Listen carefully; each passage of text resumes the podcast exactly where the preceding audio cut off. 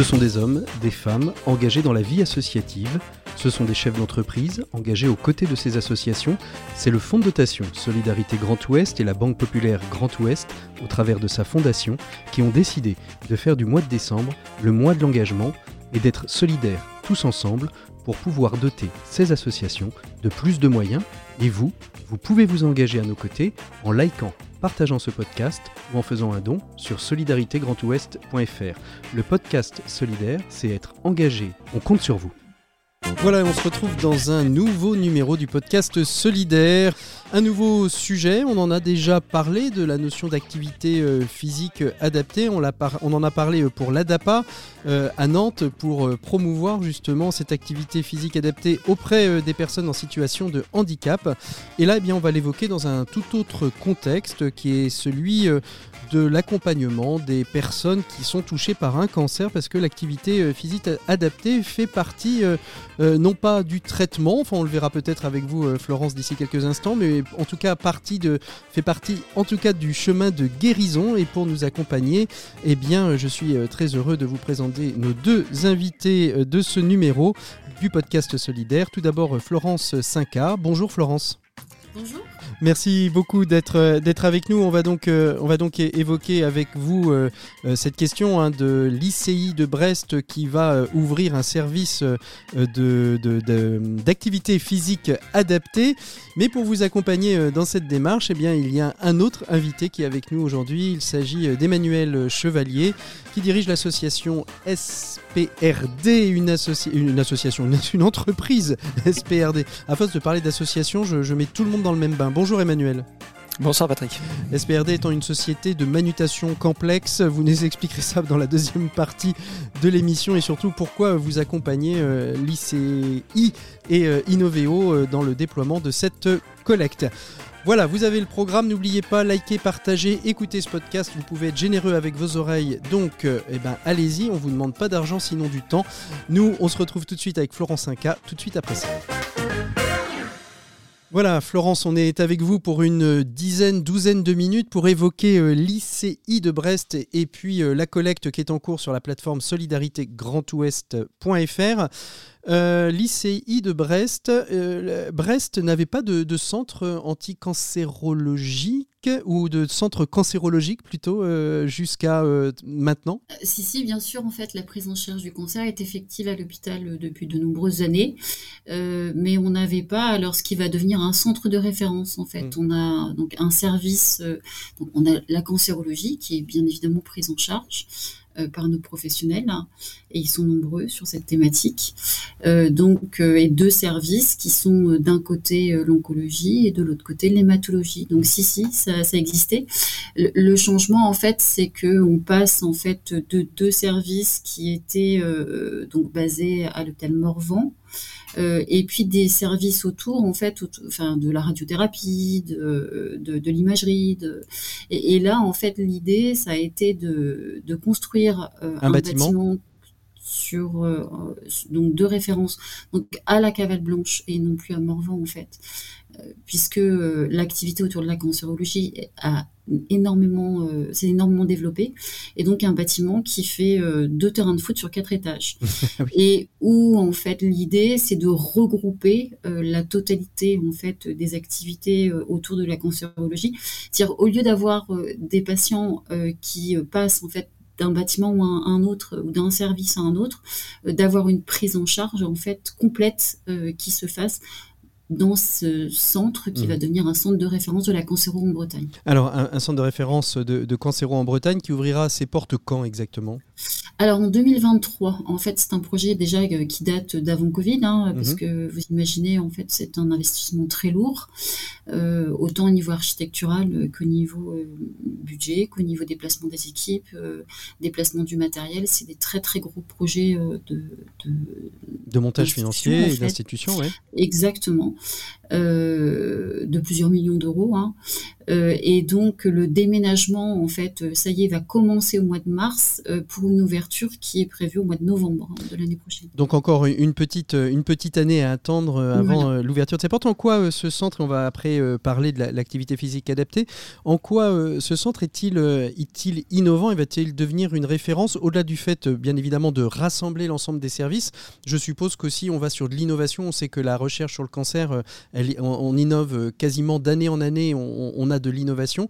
Quels vont être les, leviers d'innovation euh, de, ce centre, Florence? Alors notamment en fait, euh, on est centre de référence sur, euh, les, protocoles de recherche clinique, mhm. c'est-à-dire ces nouvelles molécules en fait qui sont développées dans le cas des échecs thérapeutiques notamment, et, où les gens viennent de très loin en fait quelquefois pour justement avoir accès à ces, à ces essais. Mhm. Et donc ça, on est... Des essais qui sont, qui sont pas faits partout, en fait. On a un réseau qui s'appelle Arpego, en fait, qui gère les essais sur le territoire et au-delà, euh, où les gens, effectivement, se renseignent, euh, encore une fois, en cas d'échec mmh. thérapeutique, en fait, mmh. si, euh, s'ils ont accès à, ces, à ces nouvelles molécules. Mmh. Donc, essentiellement sur un levier recherche et, et, thérapie, ou est-ce que et sur... Bah, au niveau du matériel aussi, c'est vrai que le CHU, en fait, est un endroit où, où le matériel qui est utilisé sont des matériels de, très bonne de technologie, on va dire. Mhm. Euh, on essaye, en tout cas, on a des très bons professionnels. Enfin, euh, et, c'est des, endroits en fait où vous êtes. La mission de l'hôpital, elle, est autour de trois axes en fait, qui mhm. sont le soin, bien mhm. évidemment, euh, la recherche médicale, qui est vraiment en fait une spécificité des CHU. Alors, et pas que, mais en tout cas le principal de la recherche se fait quand même des CHU. Et puis, bien évidemment, aussi la partie enseignement, puisque en fait on forme tous les futurs médecins aussi dans, nos services. Alors justement, euh, vous parliez de la prise en charge globale euh, du patient, et, dans cette prise en charge globale, on, aurait pu imaginer des, une collecte, je ne sais pas si ça se fait, ça se fera peut-être sur, sur la, cuisine et la gastronomie. On sait combien le bien manger dans la guérison d'un cancer fait, fait partie aussi intégrante que les pilules et le traitement. Et il y a une autre, un autre élément à prendre en compte, c'est l'activité physique adaptée qu'il faut bien déconnecter, je le dis à chaque fois, mais qu'il faut bien déconnecter de l'activité sportive. Hein. On n'est pas l'activité physique adaptée, c'est pouvoir justement régénérer l'ensemble de, de, la mobilité, l'ensemble des, des, muscles, l'ensemble euh, du, du, vivant euh, finalement. Euh, quand on se lance, quels sont les, les bénéfices de l'activité physique adaptée pour un cancer, Florence 5A Alors en fait, ils sont multiples. alors vous parliez des ateliers culinaires, en fait, c'est également, prévu. Ouais. Ah, bah on, a, on a des espaces qui vont être, qui vont être alors pas dédiés que à ça, mais en tout cas qui sont prévus effectivement pour pouvoir travailler avec des patients sur cette thématique qui est l'alimentation. Euh, concernant le sport, donc, euh, alors il n'y a pas que un bénéfice, euh, comment dire, autour de, la physique en fait. Il y a également un, bénéfice et qui est prouvé scientifiquement. Hein. En fait, je, reviens à l'instant effectivement de Paris. Hein. Je pose. Vous avez posé les valises pour, pour répondre à nos questions, c'est gentil. Voilà, et en fait, on était pendant deux jours, enfin moi j'y ai passé qu'une journée, en fait, sur les rencontres de l'innovation autour de la cancérologie en France.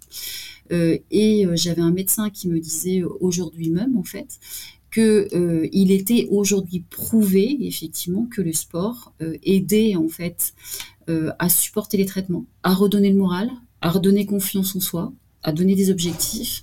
Euh, et en fait, euh, alors pour le moment, euh, c'est, ça se fait chez nous en fait sur prescription. Et donc vous avez raison de dire en fait que c'est pas du sport comme partout, parce que c'est vraiment effectivement un médecin qui voit effectivement un, patient, qui évalue le, le, bénéfice à faire du sport et qui prescrit des séances qui sont ensuite prises en charge par la sécurité sociale? alors non, pas encore, mais euh, c'est un, vrai, euh, c'est un vrai sujet hein, euh, qui évoluera, je l'espère en tout cas, dans les années qui viennent. mais là, du coup, en fait, l'objet bah, de la collecte, c'est donc l'embauche d'un APA. Mmh. donc un coach en activité physique adaptée, c'est ça Un coach qui est spécialisé, donc qui est à la fois en fait médecin et coach. Euh, et donc l'objectif, en fait, c'est euh, cinq demi-journées par semaine euh, à mi-temps, euh, avec effectivement le matériel qui, qui, qui va bien, hein, parce qu'il faut des tensiomètres, il faut des saturomètres de pouls, il faut bah, des enceintes Bluetooth, il faut des chaises pliantes, enfin, bah, et je vous passe tous les détails le matériel en fait, nécessaire. et donc, il évalue ensuite en fait la capacité des patients, parce que ça peut être bah, une journée ça va, l'autre journée ça va pas, donc on... et donc c'est des séances de 15 à 30 minutes en salle de sport ou en chambre pour les matostériles en fait. Euh, et c'est le prise en charge de ces patients au sein de nos établissements. Alors c'est ce qui, ce qui est intéressant, c'est que c'est un médecin. Oh, on ne peut pas devenir euh, coach à pas en activité physique adaptée si on n'est pas médecin. Alors ils ont, je, pense que alors je connais pas, euh, super bien le sujet, mais en tout cas je, ils ont en fait ils ont une comment on appelle ça une ah. spécificité supplémentaire en fait. Une spécialité, un diplôme universitaire supplémentaire qui vient qui vient leur permettre d'accompagner. Mais on ne pourrait pas devenir euh, faire STAPS euh, avec une spécialité en activité physique adaptée et entrer dans un service euh, comme ceux que vous proposez à l'ICI, même s'ils sont sous supervision d'un médecin? Alors, je connais pas, bien leur cursus, donc je ne répondrai pas à ça, mais en tout cas, je sais que c'est pas voilà, c'est pas, pas un prof de sport classique. En tout mhm. cas, ça c'est sûr.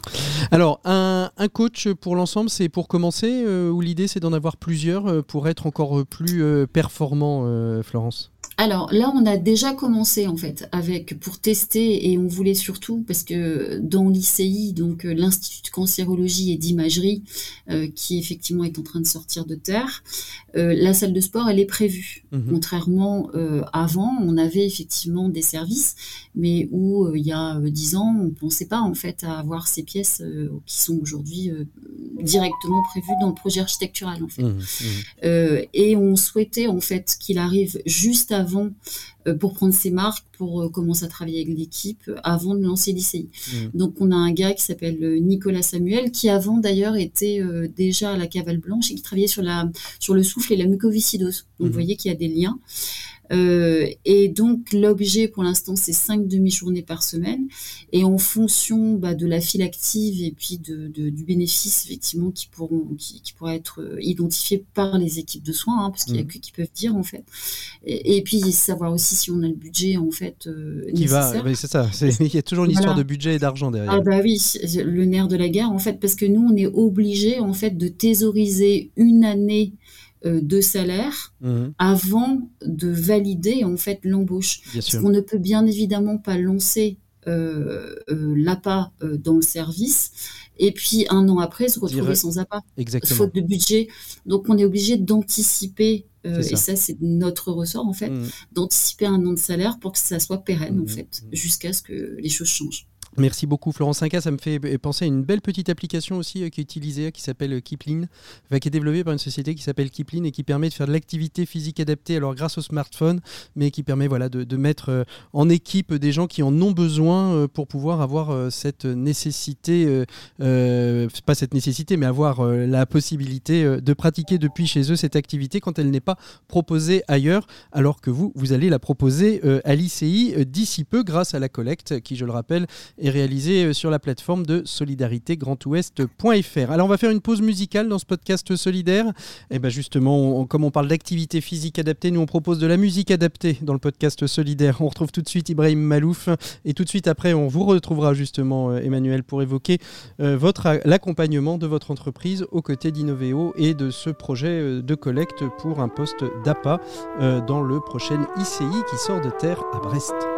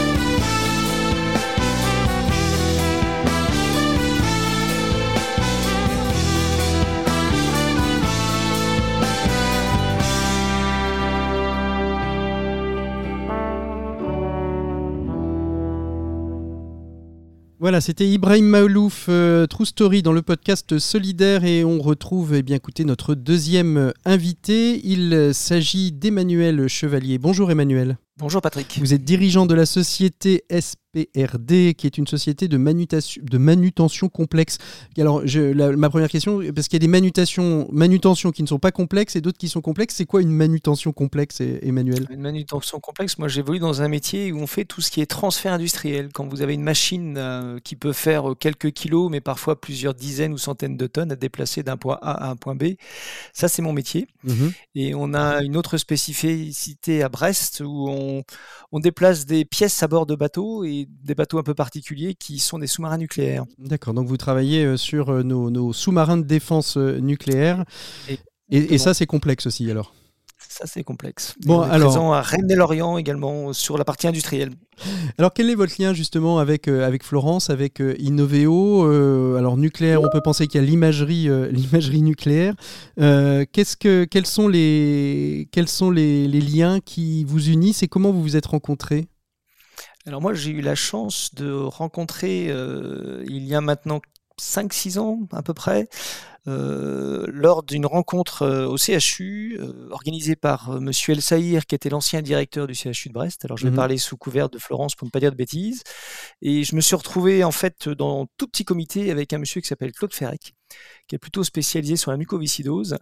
Et je me suis rendu compte qu'en fait, à Brest, il y avait des gens extraordinaires qui étaient des spécialistes dans leur domaine et qu'en fait, moi qui suis brestois depuis maintenant plus d'une vingtaine d'années, je ne le savais pas. Mmh et je me suis dit que si moi je ne le savais pas, j'étais certainement pas le seul à pas le savoir. Et en fait, le, la relation entre euh, moi-même et Innoveo, elle est née de ce, constat-là. C'est qu'à Brest, il se passe des trucs assez extraordinaires, mais que finalement, on ne le fait pas suffisamment savoir. Je, vous vois opiner, euh, Florence, vous êtes, vous êtes d'accord avec ça? C'est comme ça que s'est passée la rencontre? euh, oui, oui, tout à fait. Et, euh, Emmanuel a tout à fait raison. En fait, il y a 15 ans, euh, moi j'avais rencontré Monsieur Assayir qui, en une phrase, avait fait une, un état des lieux. Il m'avait dit Ouvrez-moi l'hôpital vers l'extérieur. Mmh il, se passe des très belles choses euh, dans, les hôpitaux, mais c'est vrai que culturellement, en fait, c'est compliqué. Il faut dire qu'on est, aussi face à une, société qui présente toujours l'hôpital sous l'angle le, plus noir. Euh, je, regardais récemment la, série Hippocrate euh, à la télévision. on n'a pas vraiment envie d'aller bosser à l'hôpital quand on voit dans, quel état sont les médecins, les locaux, etc. Et donc, Emmanuel, comment c'est comment ce premier contact s'est fait? Vous les suivez depuis, vous suivez Innoveo depuis combien de temps?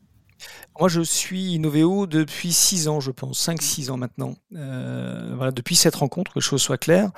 Euh, et pour moi, c'est le symbole de l'explosion en fait d'Innoveo. Alors, moi, je n'identifie pas trop ça euh, à, l'hôpital en lui-même. J'identifie surtout ça à la recherche et au développement de la recherche sur le territoire brestois et finistérien. Mmh. Euh, l'association sur la partie euh, hospitalière, elle se fait au travers l'action que l'on a là de manière précise. Mais auparavant, je suis plutôt dans le format euh, la recherche en elle-même et la recherche sur le territoire. Et la recherche sur le territoire, c'est ça qui vous a, qui vous a le, le, plus intéressé, euh, et, c'est d'autant plus important que moi, j'ai associé l'entreprise à ça. Donc moi, ici à Brest, au démarrage, j'ai à peu près 60-65 collaborateurs. L'entreprise, je l'ai rachetée, elle existe depuis 91. Moi, j'en suis dirigeant depuis 2007.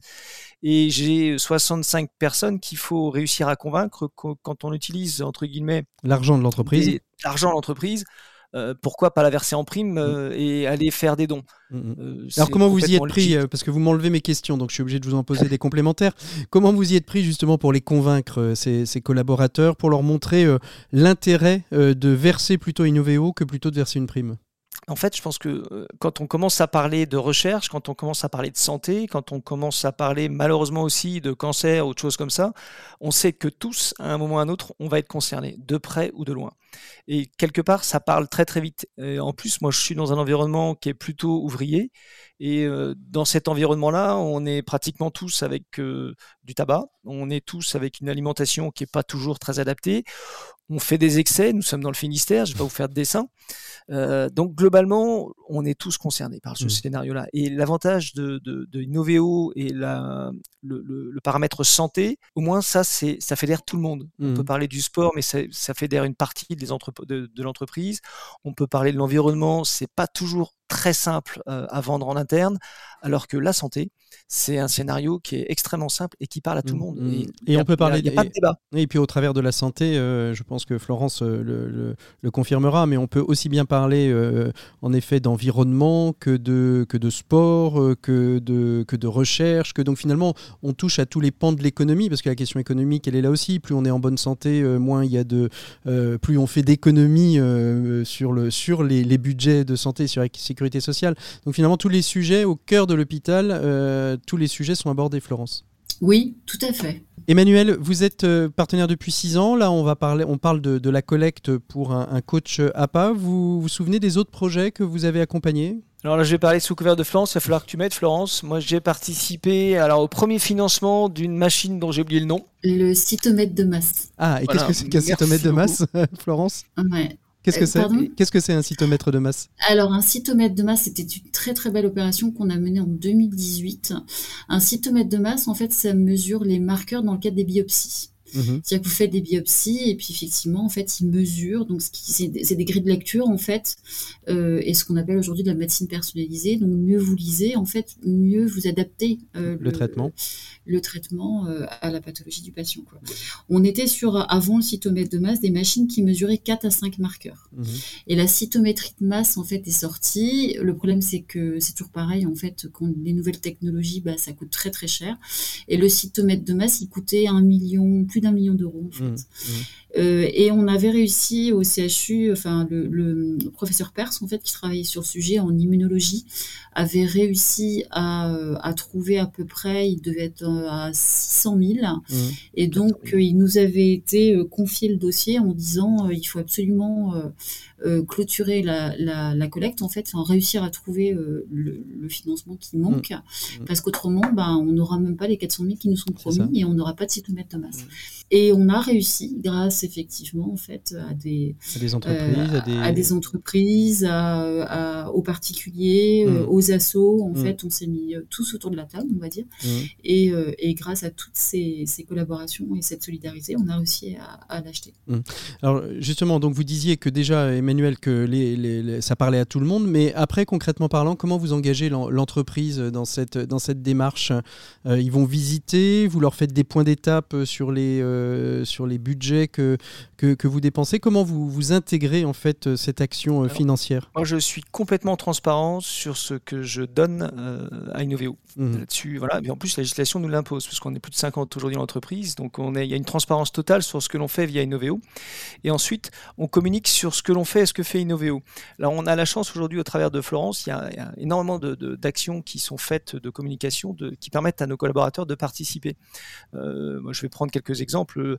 On a invité euh, tous nos collaborateurs euh, à un match de foot organisé dans le cadre d'Innoveo. Donc, ils ont tous pu euh, avoir un discours et une présentation du, du fond. On, on, communique de manière très régulière sur tout ce qu'on fait. Je reçois tous les ans pas mal d'informations aujourd'hui de la part d'Innoveo et c'est pareil, on communique mmh. pas mal sur ce scénario-là. Après, moi, je fais tous mes véhicules sont logotés Innoveo. Mmh dans la société, on essaye de logoter tout ce que l'on fait. Euh, toutes nos signatures mail sont logotées. Donc il y a, y a un sentiment d'appartenance. C'est ça. Un point tel, c'est qu'il a fallu, pour l'anecdote, euh, il y a quelques années, réfréner euh, le CE de l'entreprise en leur précisant que les fonds du CE n'étaient pas faits pour être donnés à, intégralement à Innoveo. et, voilà, donc, euh, donc non, mais c'est c'est intéressant. Pourquoi ça fonctionne Pourquoi ça fonctionne Pourquoi ça, ça fonctionne Pourquoi ça fonctionne Alors Emmanuel est un donateur en or. Hein. Quand je disais tout à l'heure, très attaché à la cause, c'est vraiment, enfin, c'est là, c'est de l'engagement très mm. philanthropique et mm. très engagé. Euh, autour de autour d'une cause qui vraiment lui est chère, je crois. Ça s'arrête pas simplement euh, simplement à un chèque. Alors si vous voulez aussi être euh, vous les auditeurs euh, des auditeurs engagés, bah, c'est très simple. Donc vous avez aimé ce podcast, bah, et vous le partagez autour de vous pour qu'il soit le plus écouté, hein, puisque je vous rappelle que chaque écoute, chaque like, chaque partage va permettre d'augmenter la, cagnotte pour pour Innoveo. Et puis et puis surtout, bah, vous pouvez aller sur la plateforme solidaritégrandouest.fr tout le mois de tout le mois de décembre. Ben c'est le Giving Tuesday, c'est le mois de l'engagement. Donc en plus, les dons sont multipliés par 4. Donc euh, il n'y a aucune raison de ne pas y aller. Merci à, tous les deux d'avoir été euh, nos invités de ce podcast solidaire. On se retrouve nous dans un prochain épisode. À très bientôt. Au revoir.